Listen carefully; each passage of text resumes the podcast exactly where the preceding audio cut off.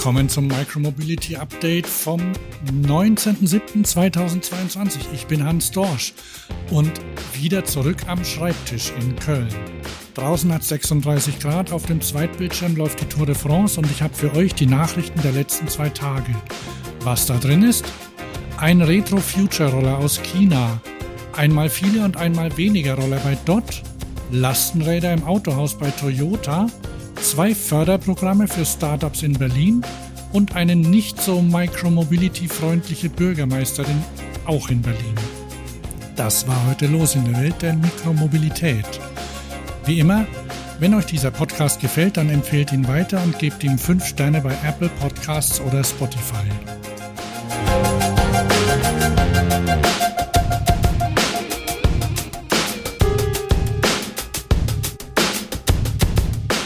Letzte Woche habe ich über einen neuen Roller von Honda berichtet, bei dem das Design von einem anderen Unternehmen gestaltet wurde. Heute kann ich von einem Roller bzw. Moped berichten, bei dem das Design von Honda übernommen wurde bzw. kopiert wurde. Ich glaube, dass nur wenige Menschen hier die Honda Cup EZ90 von 1991 kennen. Ich habe einen Link zu ihr in die Show Notes gepackt. Ich zitiere mal aus einem Artikel in einem Motorradmagazin. Als die Honda Cup EZ90 Anfang der 90er Jahre auf den Markt kam, wurde sie von einigen als das einfachste Motorrad der Welt bezeichnet, weil sie keine Kupplung, kein Schaltgetriebe und ein sehr einfaches benutzerfreundliches Design hatte. Ich habe das Ding damals tatsächlich einmal bei mir um die Ecke vor einem Haus stehen sehen. Es war klein und so komplett verkleidet, dass außer den vier Kontaktpunkten, also Fußrasten und Lenkergriffe, praktisch nichts herausstand. Ich fand das damals fantastisch. Und das Design ist so gut gealtert, dass es ein chinesischer Hersteller heute praktisch übernommen hat und als Elektroroller anbietet. Der heißt Felo FW03. Bei Heise Autos sind die technischen Daten besser beschrieben, als ich es könnte.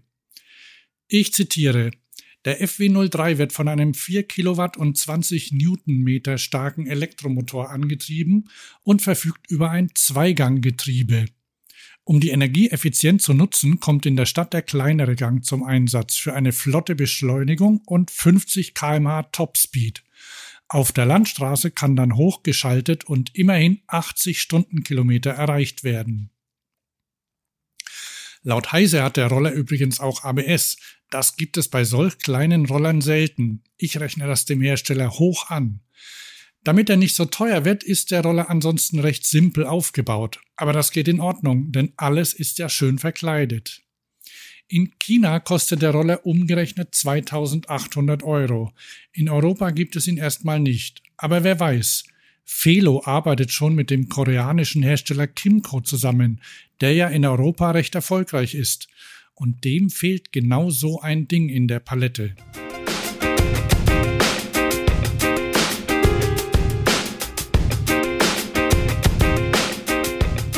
E-Roller zum E-Scooter und zum harten Tagesgeschäft im agilen Micromobility-Business. Gestern und heute gab es gleich zwei Meldungen vom Sharing-Anbieter DOT.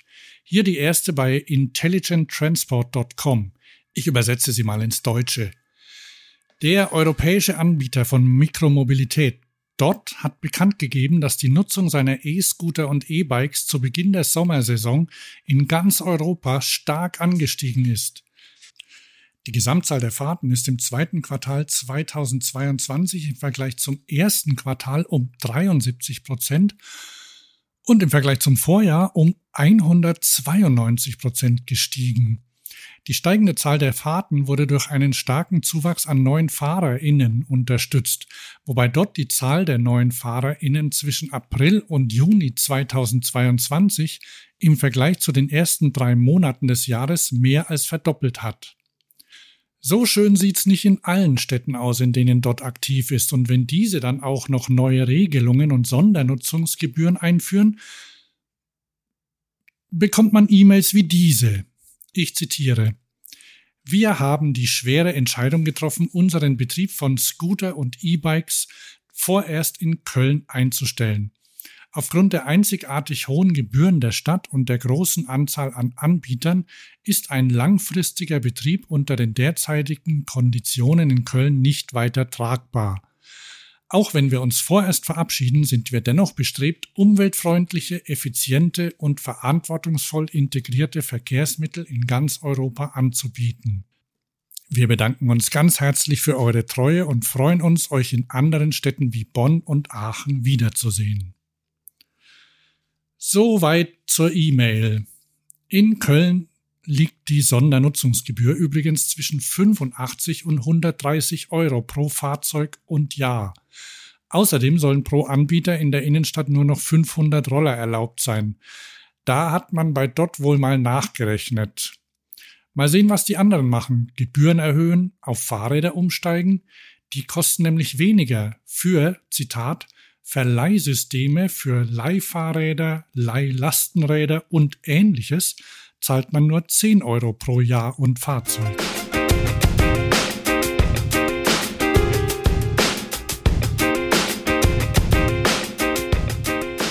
Habe ich gerade von Lastenrädern gesprochen? Ja, habe ich. Die sind sowas von raus aus der Nische, dass sie sogar für die Autoindustrie interessant werden. In Frankfurt verkauft Toyota ab jetzt Lastenräder von Doos in seinen Autohäusern. Und Mark Sutton von cyclingindustry.news meint, das wird nicht die letzte solche Kooperation sein. Ich zitiere, die Ankündigung ist eine von mehreren, die dazu führen dürfte, dass E-Bikes in die Autohäuser kommen. Geoffroy Roux de Bézieux, der über das Venture Capital Unternehmen Notus Technologies an DUS beteiligt ist, freut sich auch über den Coup. Ich zitiere. Das Lastenrad wird ein wichtiger Akteur in der innerstädtischen Mobilität werden. Die Partnerschaft zwischen Toyota Frankreich und DUS Cycles ist ein klarer Beweis dafür. Meine Meinung? Das ist ziemlich clever von Toyota und wirtschaftlich vernünftig. Klassische Kleinwagen bauen lohnt sich für Hersteller kaum noch. Und mit den neuen Sicherheitsvorschriften werden sie dann schlicht zu teuer. Der aktuelle Toyota Aygo X kostet mindestens 16.000 Euro. Da sind 6.000 Euro für ein Lastenrad ein echtes Schnäppchen.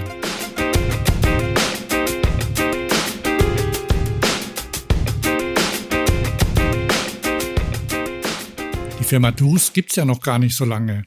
Es gibt also auch für Startups überall gute Chancen.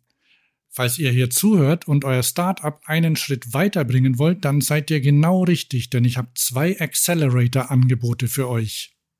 Nummer eins: Wenn ihr ein Startup im Hardtech-Bereich seid, könnt ihr euch beim Motion Lab Berlin für einen Platz in einem mit 100.000 Euro ausgestatteten Programm bewerben. Es heißt Make-up Industrial Tech Early Stage Accelerator. Und ich lese einfach mal vor. Unser Ziel ist es, Early Stage Startups von der Idee bis zur Marktreife zu begleiten. Unser achtmonatiges Accelerator-Programm inklusive ein Jahr Follow-up-Support fokussiert sich speziell auf die Herausforderungen der Hardware-Entwicklung, Gewinnung von Kunden und Unternehmensorganisationen. Als Startup bekommt ihr 50.000 Euro in Bar nach der zweimonatigen Inkubationsphase, 50.000 Euro in Dienstleistungen wie Zertifizierungen, Maschinen, Patente und was immer ihr benötigt, Büroräume, Coworking und Maschinen in unseren beiden Hauptstandorten in Berlin, Netzwerk zu KMUs, Unternehmen und Investoren, um Pilotkunden und Investoren zu gewinnen. Hört sich gut an. Bis zum 12.08.22 könnt ihr euch bewerben. Den Link findet ihr in den Show Notes. Jetzt zur Nummer zwei. DB Mindbox, das Startup Hub der Deutschen Bahn, sucht für ihr Accelerator-Programm Regional Traffic 22 Startups zum Thema Zug trifft Fahrrad. Hier die Beschreibung. Ob es der Wochenendausflug oder die Fahrt zur Arbeit ist, Radfahren liegt voll im Trend und schont die Umwelt. Wir versuchen, das kombinierte Reisen mit Fahrrad und Bahn noch einfacher und bequemer zu machen. Wenn euer Startup in dieser Richtung aktiv ist, dann könnt ihr Folgendes bekommen. 25.000 Euro Finanzierung ohne Anteile, 100 Tage Live-Test innerhalb der Deutschen Bahn, individuelles Coaching und Mentoring, Coworking in Berlin und die Möglichkeit auf eine Folgekooperation mit der DB. Bewerben könnt ihr euch hier bis zum 14. August 2022. Der Link ist ebenfalls in den Show Notes.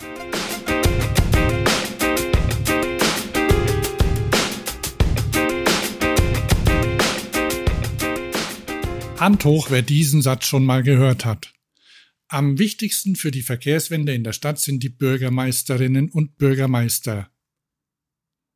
Beispiele gibt's genug. Kopenhagen, Vitoria Gasteiz, Barcelona und natürlich Paris mit der Bürgermeisterin Anne Hidalgo, die schon vor Jahren eine zweispurige Uferstraße an der Seine in eine Fußgängerpromenade umgewandelt hat und in der ganzen Stadt Tempo 30 eingeführt hat und offen darüber spricht, dass sie Autos loshaben will.